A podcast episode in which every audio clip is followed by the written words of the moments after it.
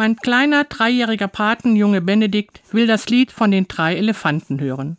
Also hole ich die CD und will sie in den CD-Player einlegen, als er protestiert.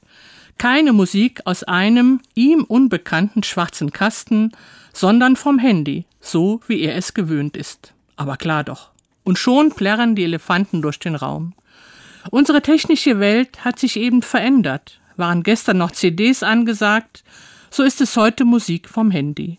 Veränderungen haben in unserer Welt ein immer schnelleres Tempo angenommen technische Veränderungen sowieso, aber auch wirtschaftliche, gesellschaftliche und religiöse Veränderungen.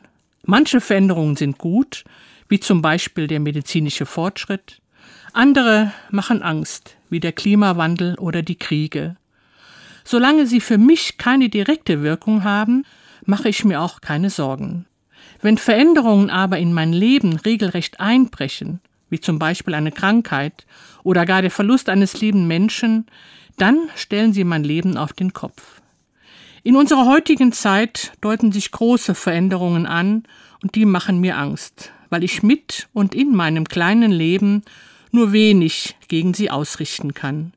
Hilfreich ist für mich dann, mich mit anderen zusammenzutun und gemeinsam nach Lösungen zu suchen.